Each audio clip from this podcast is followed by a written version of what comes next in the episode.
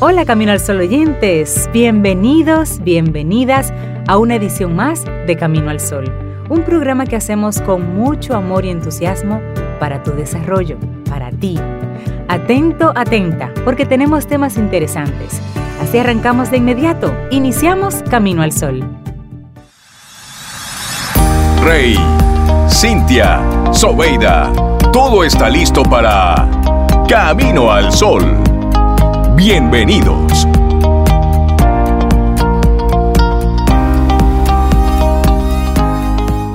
Muchísimas gracias por eso y por ese cariño. Y obviamente pues el momento de la reflexión del día. Sí, porque hay unos, hay unos valores, unos valores ambientales y sobre eso vamos a estar hablando. ¿Cuáles son los valores ambientales? Y es que por más medios artificiales que construyamos, la naturaleza sigue siendo el medio que los contiene. Mm. Hablamos de un conjunto de fuerzas y dinámicas que pueden destruirnos como especie si no la cuidamos. Así es. Y en ese sentido, los valores ambientales constituyen una guía para hacerlo de manera sensible e inteligente. Educar a los niños, a los adultos en valores ambientales se ha convertido en prácticamente una obligación en multitud de países. En España, por ejemplo, ha sido regulado por ley y se ha convertido en una especie de eje transversal del currículum. Pero la pregunta surge, ¿qué son estos valores y por qué son tan necesarios? Aunque no se puede considerar como un área del saber totalmente acreditada, sí que podemos afirmar que sus ejes se relacionan con fuerza con los conceptos de respeto por la naturaleza y el medio ambiente. Los valores ambientales o el valor ambiental podría definirse entonces como un proceso de aprendizaje de valores para la concienciación del respeto por el medio ambiente.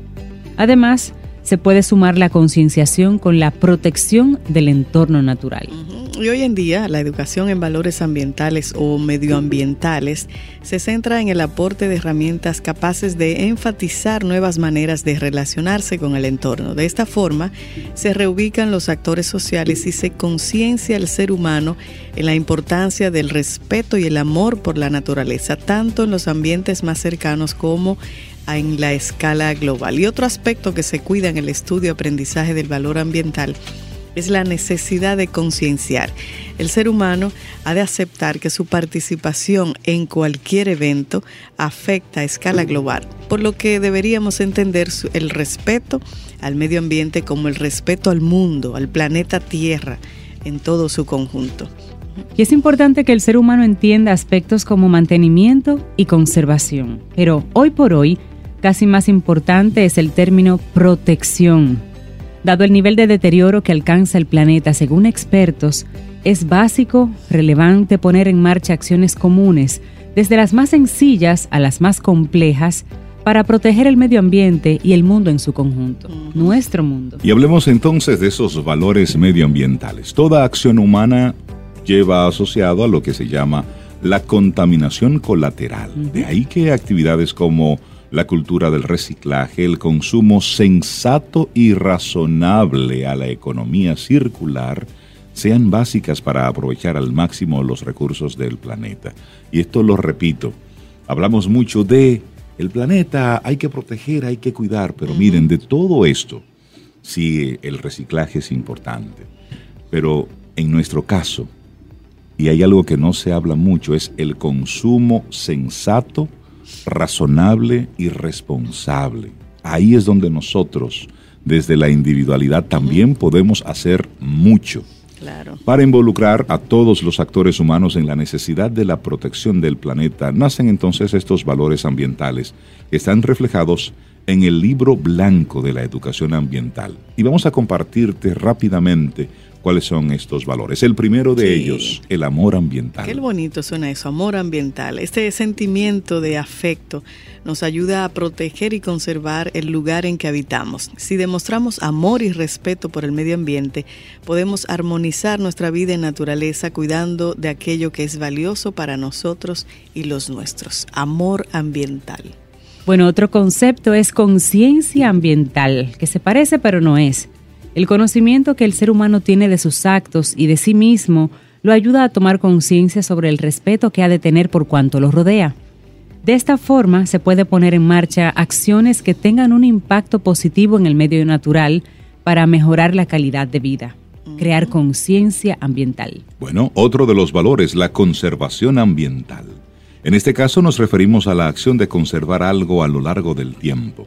Este valor ayuda a proteger y cuidar el buen estado del medio ambiente, garantizando su supervivencia para las generaciones venideras. Oh, y otro, sensibilidad ambiental, se me encanta. Esa es la facultad de dejarse llevar por la compasión. Este sentimiento permite que tengamos un cuidado especial con el entorno, hecho que despierta nuestros instintos de conservación para lo que necesitamos un medio ambiente limpio y saludable. Bueno, y otro concepto que también surge en este libro blanco, convivencia ambiental. Entendemos la convivencia como el acto o acción de convivir en armonía de un grupo de personas junto con su entorno, incluyendo a los seres vivos. Sin duda algo fundamental para aprender a respetar el espacio natural, junto a los procesos y las dinámicas que lo gobiernan. Otro de los valores, el respeto ambiental, se entiende como ese sentimiento que fija límites indicando las líneas de respeto a la naturaleza que no se pueden rebasar para evitar males mayores. Es decir, implica la comprensión y la consideración del entorno. Y una frase de Mahatma Gandhi dice, la tierra proporciona lo suficiente para satisfacer las necesidades de cada hombre pero no la codicia de cada hombre. Ah, importante frase. Bueno, y por último, el valor de la responsabilidad ambiental y se entiende como la obligación de responder ante los actos, tanto propios como ajenos.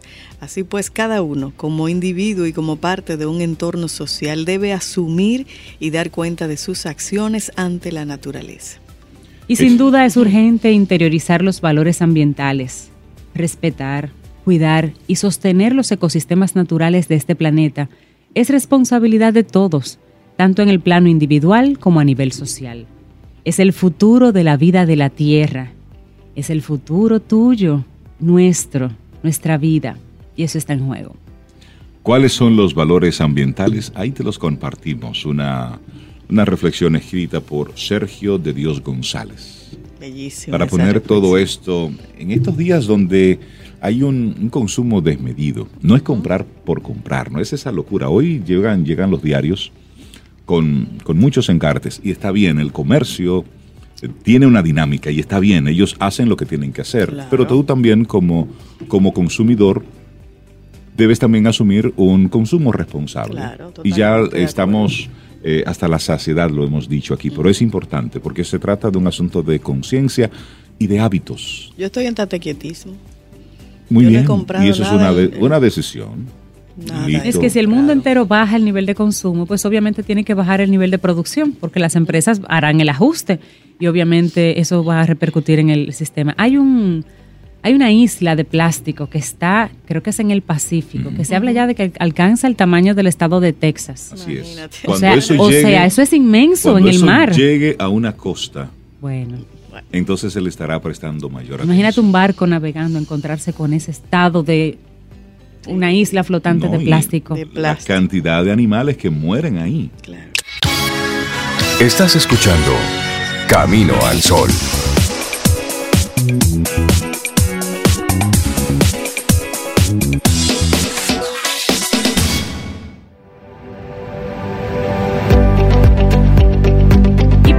Con el programa, te comento una frase de Alfonso Reyes. Dice, mi respeto a la sociedad y el de cada uno de sus miembros para los demás es lo que hace posible la convivencia de los seres humanos.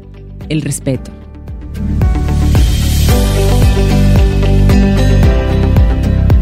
Y seguimos camino al sol. Gracias por estar ahí conectados con nosotros y le damos los buenos días, la bienvenida a Daniela Abreu en este viernes que tenemos como tema eso, los valores ambientales, conectar un poquitito ahí. Estamos en amor y en, medio, ambiente. medio ambiente. Sí, sí, sí. Una muy bonita combinación. ¿Verdad que sí? Daniel, ¿cómo estás? Hola, Daniel. Maravillosamente bien. Qué, bueno, y qué buenas respuestas, maravillosamente bien. Sí, además que los viernes es mi día favorito. Sí. Sí. Bueno, a mí me gustan los lunes y los martes. Me encantan los miércoles. Los jueves son una chulería. Y los viernes espectacular. Yo creo que lo, lo, heredé del colegio. Desde los tiempos del colegio he heredado esa sensación. Los, miércoles y los viernes. Ay, los sábados. A mí me gustan los jueves y los sábados.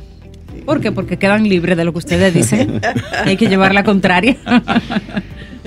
pues hoy eh, quiero traer un, un temita muy importante, cada vez más importante porque mm, eh, desde hace pocos años la población del planeta, y la República Dominicana no es una excepción, hemos pasado como humanos de vivir más en ciudades que en zonas rurales. Hasta hace poco tiempo la mayor parte de la población del mundo vivía en zonas rurales. Eh, ya eso cambió. Y en República Dominicana la mayoría de los dominicanos vivimos en ciudades. Y es la tendencia del mundo. Se, espera que en un par de décadas más del 70% de toda la población del mundo va a estar viviendo en ciudades. Entonces, eh, hay un tema que será y es cada vez más vital y es el de la agricultura urbana.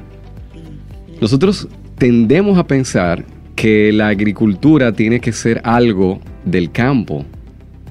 Y lo curioso es que eh, esa idea de que la agricultura está por un lado y las personas están por otro es, una, es algo relativamente reciente. En casi toda la historia de la humanidad, la agricultura era urbana. Es decir, la historia de que los humanos empezamos a construir ciudades porque aprendimos a cultivar la tierra y nos podíamos quedar tranquilos en un lugar, ya no teníamos que seguir moviéndonos eh, buscando comida porque podíamos producirla donde vivíamos. Exacto, más cerca. Y entonces eh, es súper importante volver a recordar que la agricultura nació urbana. Y después, pero mucho después, fue que empezamos a separar la agricultura por un lado y, eh, digamos, eh, el urbanismo y donde vivimos en otro.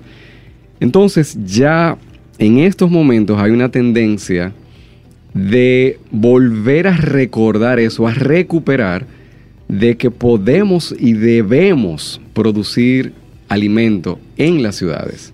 Y no solamente en las ciudades, en los espacios públicos, en nuestras casas, en nuestros hogares, en los patios, quienes tienen patios, en los techos de los edificios donde hay, donde hay techo. Y em, la tendencia, esto es súper interesante porque algunas personas dirán, bueno, pero eso será para, eh, no sé, ciudades atrasadas o como, que todavía se siente en campo. Eh, y realmente las ciudades más avanzadas del mundo son las que están marcando la pauta. Además que eso es una chulería. Es decir, usted tiene un patiecito ahí, usted tiene un callejoncito con tierra y usted tira ahí unas semitas de tomate y, y, y, de albahaca. Y la deja y en tarros, en tarros grandes, y en tarros, ahí, usted lo deja así. Tomate, albahaca. Óyeme, la albahaca sirve hasta para espantar mosquitos. Sí. Entonces, y luego está haciendo una, una pasta. Y usted va entonces ahí a, su tarrito. y toma, dos. ¿Y sabes qué es rey? Albahaca seca. Sí. Casabe.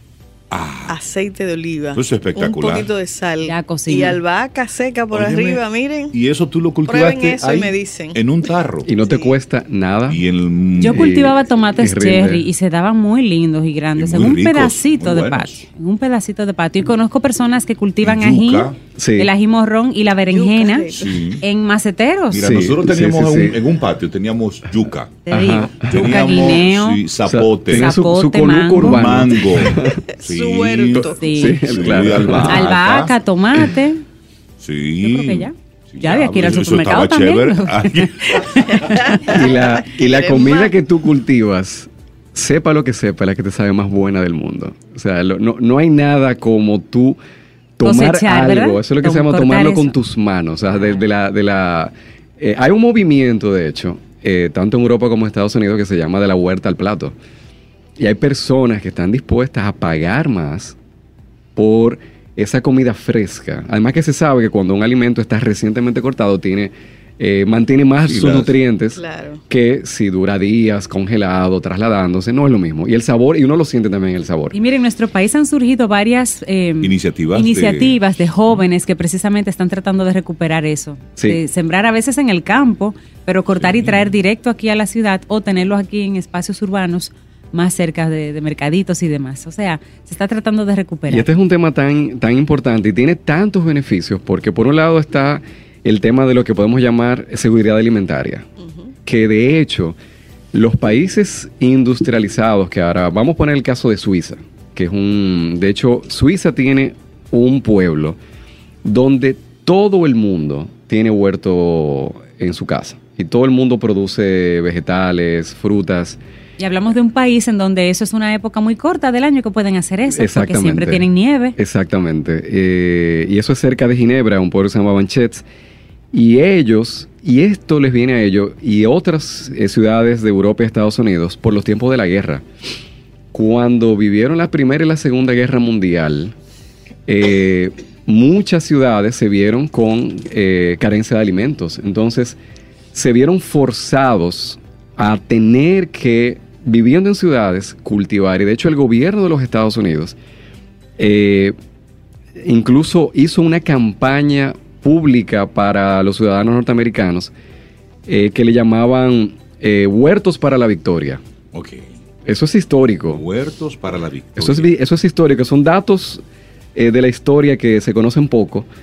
Y era para quitarle presión al gobierno y porque había potencial de hambruna. Sí, claro. Mm, Entonces, ahora que la población del mundo sigue creciendo, digamos que ahora tenemos la, no necesitamos tener que llegar a una guerra para recordar la importancia de lo que es uno ser capaz de producir, aunque sea una parte de tus propios alimentos, eh, que es un conocimiento que todos nuestros ancestros siempre tuvieron y nosotros lo hemos olvidado un poquito. De hecho, eh, yo he hecho unos intentos de, tener mi, propio huerto y cultivar en casa y he tenido...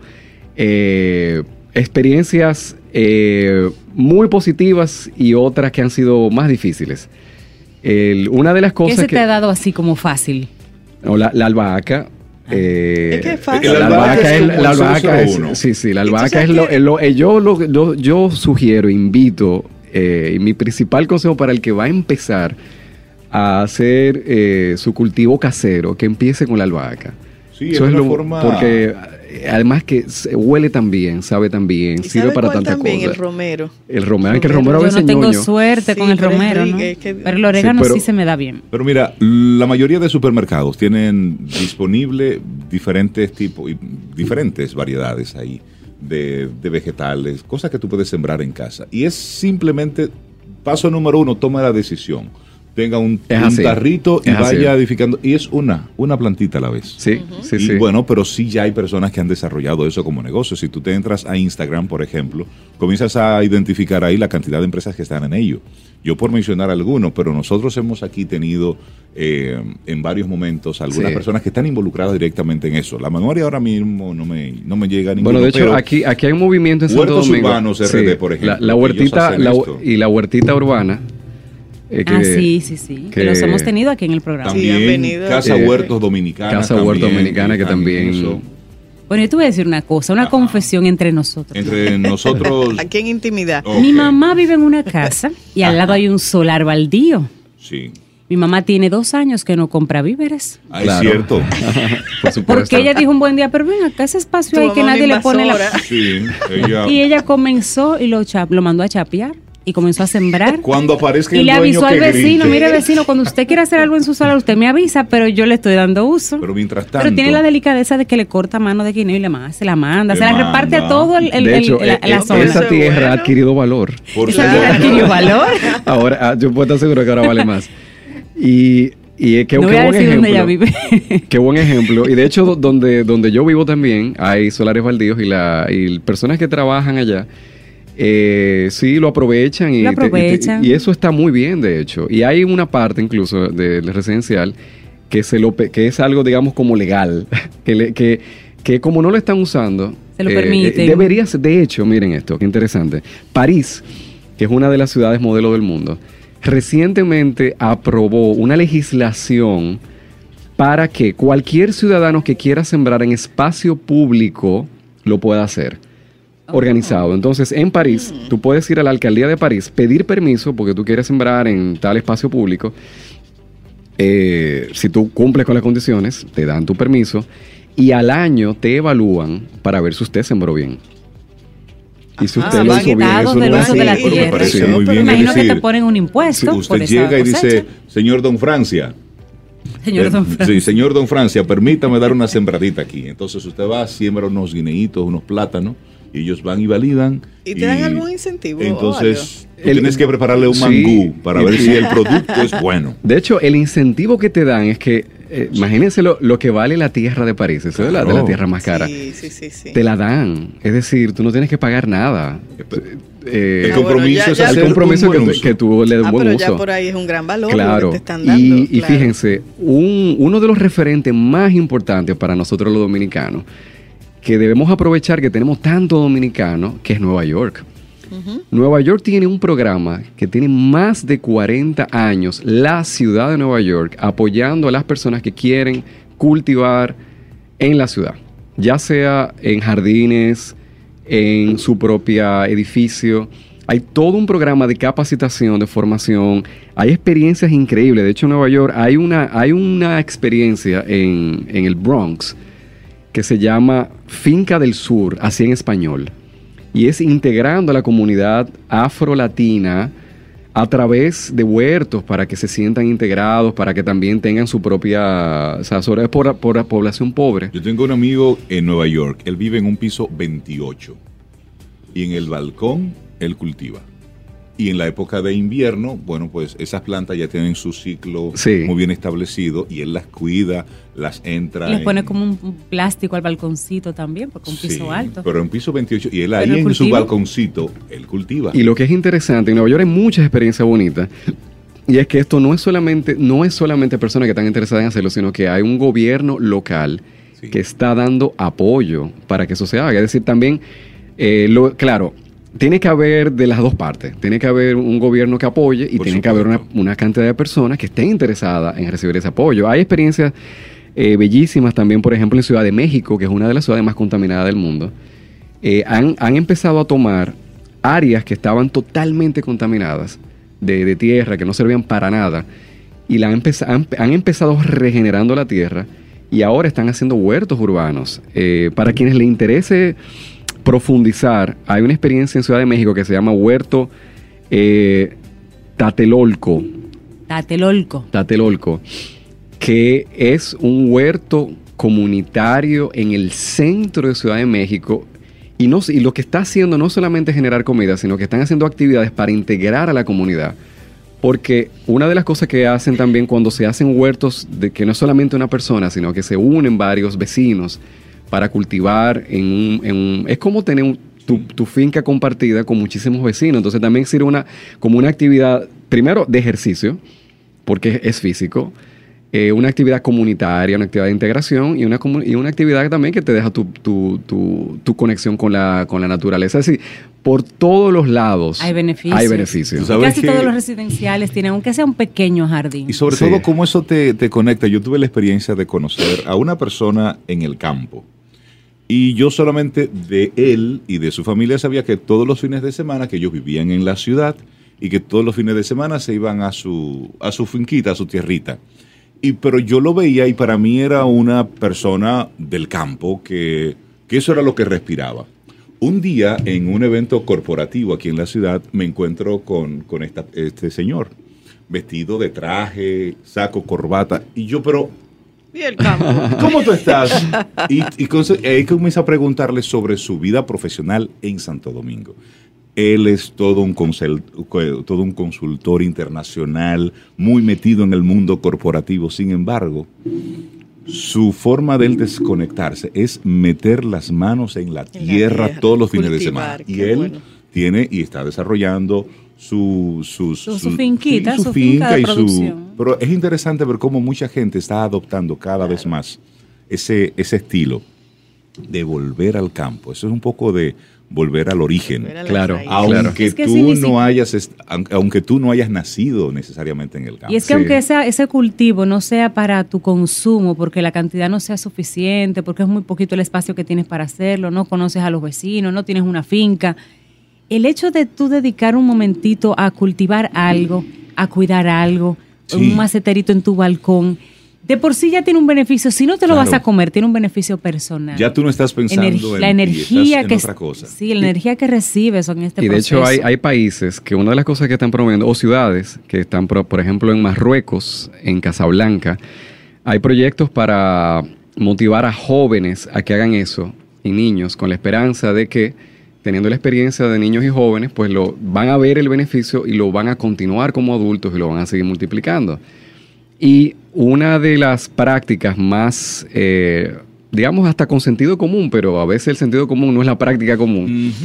Y es, en Inglaterra ha habido un movimiento para que los espacios públicos, una importante parte de los árboles que se cultiven sean árboles frutales comestibles. Y es muy sencillo, o sea, si tú vas a, la, digamos, la... Eh, eh, la arboleda de la ciudad, bueno, que sea comestible. Por supuesto. Y aquí nosotros tenemos algo de eso, o sea, digamos, nuestra ciudad, pero, pero ha sido un poco así como medio espontáneo. El Mirador Sur, que tiene una, unas cuantas matas de mango, cuando estamos en temporada de mango, tú ves que, cuánta gente aprovecha. Y qué bueno, y qué eh, bueno que el, que se aproveche para eso. Sabes que hay un, hay un, un tema que en varios foros se ha estado discutiendo y es por qué en la parte de urbanizar las diferentes comunidades y luego esa parte de la arborización, no se siembran árboles que sean realmente propios de, nuestro clima, de nuestro ambiente, sino que se traen eh, una serie de especies. Eso es un gran error que eso ya se está corrigiendo. Claro, claro. Porque la... ¿Tú, tú, te imaginas una avenida llena de matas de mango o de aguacate. Eso, tiene que ser bonito. eso es el paraíso dos veces. y esto es el paraíso, miren señores, de verdad. Cuando uno sale de este país y tú te comes un aguacate fuera de aquí, tú dices, eso no, esto no puede ser un aguacate. Cuando tú comparas las frutas que se consumen en otro país, las de aquí, es que no, no, no puede ser. En, el aguacate no me consta. No, eso lo sabemos. y los mangos y todo. Entonces, eso es una política que nosotros podemos, eh, son cosas de sentido común y sencillas y es tener la visión y darnos cuenta de que la ciudad, la ciudad y el campo no, ya no tienen que estar divorciados. Además, los que venimos del campo, ¿sabes cómo nos dicen, Daniel? Campitaleños. Por lo tanto, eso es un matrimonio. Eso no lo puede separar nadie. Y recordemos que agricultura tiene, la palabra agricultura tiene dos partes. La parte agro, pero la parte de cultura. Entonces, vamos entonces a integrar esa cultura de nosotros traer la naturaleza de la ciudad, porque es así. Ya, ya estamos aquí. Y ese matrimonio. Así Me gusta tu invitación. 849-785-1110. Ese es nuestro número de WhatsApp. Escríbenos. Camino al Sol. Tenemos un momento para hacer ese contacto con la música, pero desde otra perspectiva, un poco más no tanto del gozo y del disfrute, sino en este momento desde su conocimiento, para que luego ese momento de gozo y disfrute sea con otro, con otro sentir. Melissa Moya, nuestra profe de música, nos acompaña. Buen día, ¿cómo estás? Hola, estamos bien, gracias a Dios. Buen día, Melissa. no, tú y tú, hola. Que Siempre bueno verte, ¿cómo estás? Yo muy bien, gracias a Dios. Aquí ya entrando en diciembre, ustedes saben que para los músicos es... Eh, el mes de la picada. Eh, bueno, sí. para contrataciones. Eso hay que decirlo, eso hay que decirlo. Divorcios. No hay divorcio en diciembre. Yo Mire, vienes acompañada, Melissa, hoy. Ay, sí. Vengo acompañada. Ustedes, no, sé si ustedes recuerdan, hace tiempo. muy bien. Que trajimos una alumna de piano que es bastante buena, que tiene 10 años de edad. Sí. Su nombre es Viva Comala. Viva, saluda. Viva, correcto. Hola, Viva, ¿cómo estás? Bien. Qué bueno verte. Yo recuerdo muy bien a Viva, porque nos sirvió de inspiración cuando vino. Así que qué bueno tener a, a Viva aquí y me imagino que veremos su progreso Bueno, yo creo que sí. yo creo que sí, no, yo sé que sí. Eh, pero antes, bueno, nosotros estuvimos las últimas semanas conversando sobre lo que son las formas musicales y, y precisamente hoy lo que vamos a tocar tiene relación con esto y, y con tres conceptos que vamos a ver hoy que no hemos visto antes, que son el canon, la fuga y el ostinato. Bueno, qué Canon, fuga y ostinato. y ostinato. Qué bueno que vas a compartir sobre eso, porque ayer me preguntaba sobre esos tres conceptos. Sí, qué casualidad, ¿eh?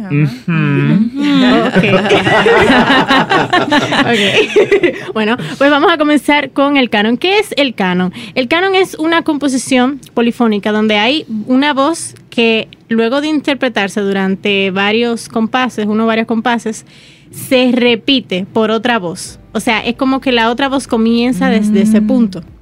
Entonces, eh, así hay muchas piezas que nosotros conocemos. Hemos tocado anteriormente el canon de Pachelbel, no lo vamos a volver a tocar, pero ya dos, porque hay más. Pero vamos a mostrar ahora un ejemplo de, de, lo que viene siendo eso. Si yo ejecuto una voz y otro instrumento ejecuta esa voz, después de empieza a ejecutarla, después de que yo ya empecé, cierto tiempo después, eso, es un canon. Entonces, el canon es una pieza que está estructurada de esa forma. Y vamos a escuchar ahora la audición número uno, que, donde vamos a escuchar dos fragmentos de dos canons de Mozart, uno de cuatro voces, ella instrumental y hay otro que es de ella voces humanas per se. A ver. Lee la audición número uno, por favor. Vamos.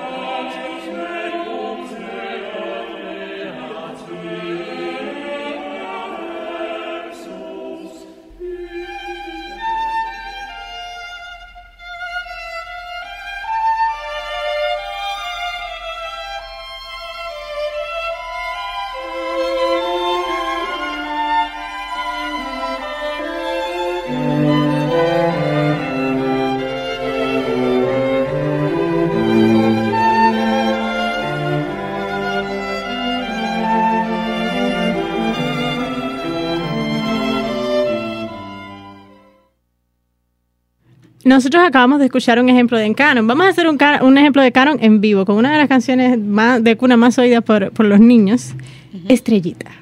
¡Ay!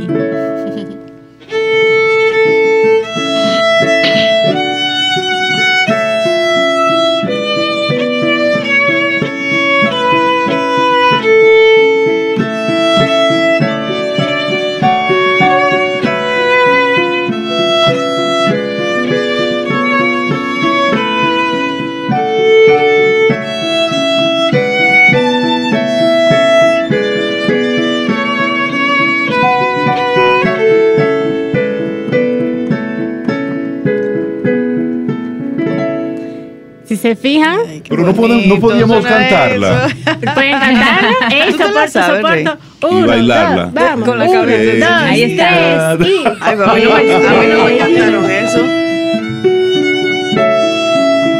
Estrellita, ¿dónde estás? Quiero verte tintina. Vamos. Estrellita, ¿dónde estás? Qué linda se ven ustedes. Mojiganga de nosotros. Estamos hablando de ternura. Es una canción que saca la ternura. Sí, a mí no me encantaron eso. ¿Eh? A mí no me encantaron. ahora, vamos a escuchar, ya entendimos lo que es un canon, ¿verdad? Vamos a escuchar ahora lo que es una fuga. La fuga es parecida, pero en este caso es una voz que se repite y modifica de intervalo. El canon puede modificar de intervalo siempre y cuando sea como eh, un, lapso de tiempo después de que haya empezado. O sea, el canon es un canon más por el, porque la voz comienza a repetirse después de ciertos compases, como hicimos ahora. Pero en el caso de la fuga, eh, es un tema que se repite, pero en una melodía diferente, en un, eh, en un, lo que vienen siendo intervalos diferentes. Vamos a escuchar un ejemplo, la audición número 2, y luego vamos a ver un fragmentico de algo que va a tocar Viva y Manuel ahora, ah. eh, donde pasa eso. Ok, ahí va la fuga.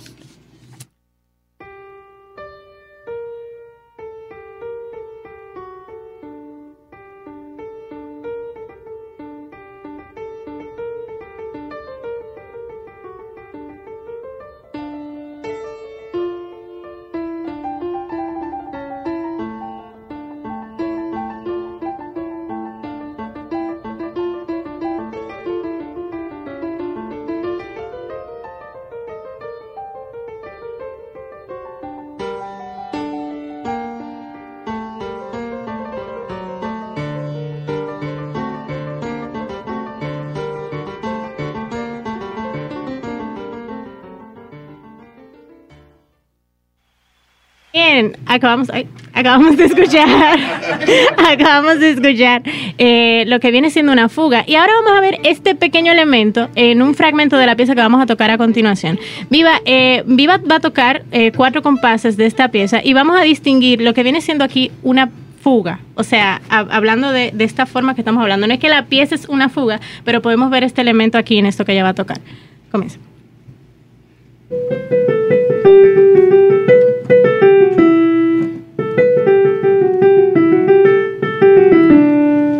Escuchamos una voz que se repitió, pero en otro intervalo. En, eh, lo, lo, entendimos, ¿verdad? Entonces, ahora vamos a ver esto en acción, la pieza completa. Déjenme. Entonces tenemos a Viva en el piano, a Manuel en el violín y tenemos entonces a Melissa en la guitarra. Estamos transmitiendo esto a través de Instagram, si quieren verlo ahí en vivo. うん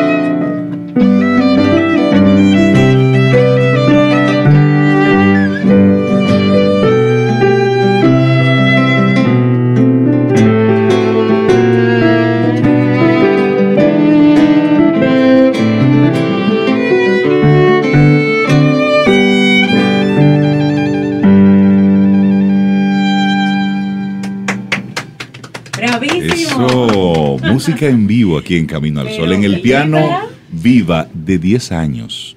Melissa Moya, no digo su edad para conservarla aquí. Y Manuel. a mucha honra.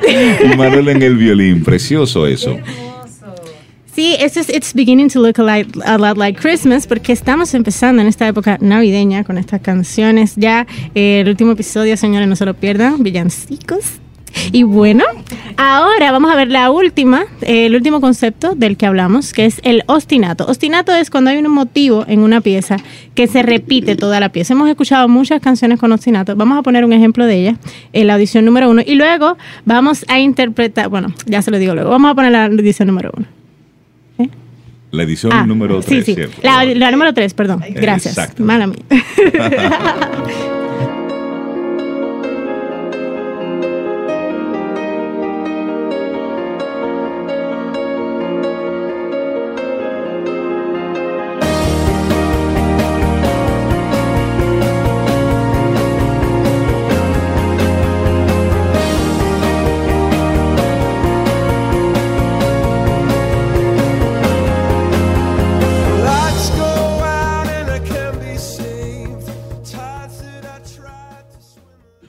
esa yo la conozco. Esa es Viva la Vida de Coldplay. Esa es hermosa esa canción. Entonces nuestra profe. Y un ostinato, lo notamos, claro. Eso es obvio. Ah, oh, era obvio, lo noté desde que inició la canción. Entonces, ahora, Melissa, ¿qué vamos a interpretar? Porque veo que estás organizando de nuevo piano, guitarra y violín. No, guitarra no. No, no viene guitarra ahora. Ahora vamos a ver un ejemplo de ostinato. Eh, este es un tema, uno de mis temas favoritos de, Navidad. Eh, y Viva eh, ha aprendido una, interpretación muy, muy, muy bonita. me encanta la manera en que lo interpreta y bueno, quiero que eh, aquí en Camino al Sol, pues que ella comparte esto con nosotros. Y vamos a escuchar cómo hay una melodía que se repite la canción entera, que esto viene siendo el ostinato que va a hacer Manuel en el violín. Ok. A ver. Muy bien.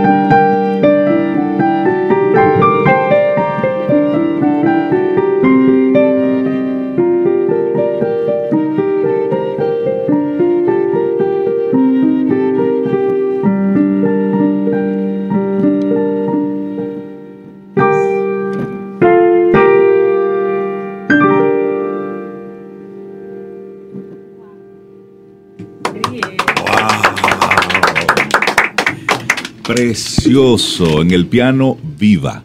Y teníamos a Manuel en el violín. Precioso. Esto es música en vivo aquí en Camino al Sol. Un lujo. Es un lujo ver una, una estrella cómo va naciendo y cómo se va formando y darle las gracias a Melissa por esa oportunidad. Viva es una, es una niña de 10 años, estudiante de piano, y hace algunos meses la tuvimos aquí en nuestro programa, precisamente conociendo de ella la disciplina, las horas de estudio, cómo se entregaba a la práctica del piano y ver esa evolución, ese desarrollo en el programa, pues es también un privilegio. Sí, eh, Viva hoy, eh, Viva ha estado ensayando bastante, esta semana ha sido bastante ocupada para ella porque eh, pues en Music Corner, que es donde estudia eh, piano, nosotros tuvimos el concierto esta semana. ayer ella interpretó varias piezas y hoy esta, la última que ella acaba de interpretar, la va a tocar también en su colegio, en el San George.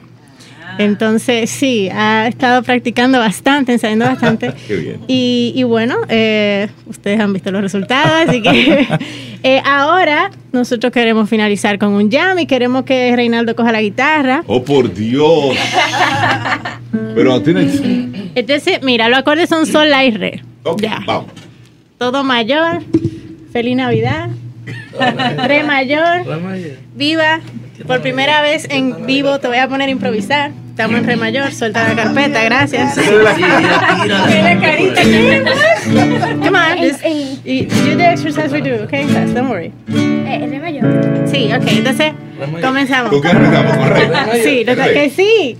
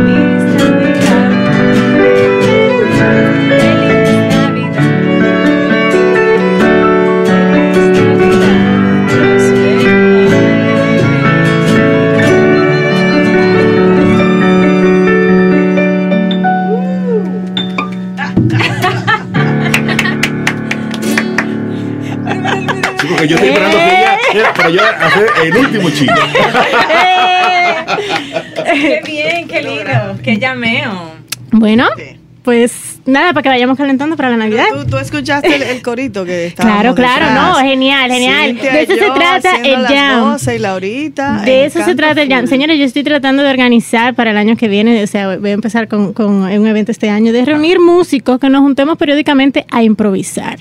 Así que el que esté interes el que sea músico y esté oyendo y esté interesado, arroba Melissa Moya A en Instagram, Melissa Moya A arroba gmail.com. Ustedes me escriben de verdad, de verdad, porque eh, es importante. Hay muchas veces nosotros nos perdemos en el ajetreo de día a día y nos olvidamos de por qué empezamos a tocar y, y de reunirnos en ese grupo y empezar a sacar cosas.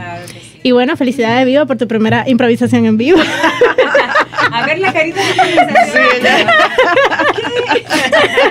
Muy bien, muy bien. Manuel pasó por ahí. Melissa Moya, muchísimas gracias. Viva, siempre es un privilegio tenerte aquí con nosotros y esperamos el año que viene verte varias veces aquí, tocando, improvisando, viendo tus avances. Y Manuel, ya tú formas parte de la familia. Manuel Antonio Para contrataciones, Santana si usted necesita Aquino. un violinista para estos días de Arroba. fiesta, Sí, me pueden seguir en Instagram, arroba Antonio15 Aquino y en Facebook mi nombre completo, Manuel Antonio Santana Aquino. Cualquier cosa, con con Melissa también me contactan. Yo soy su manager. que tengan un excelente día. Gracias, muchas gracias. De nada. Chao. Escuchas Camino al Sol.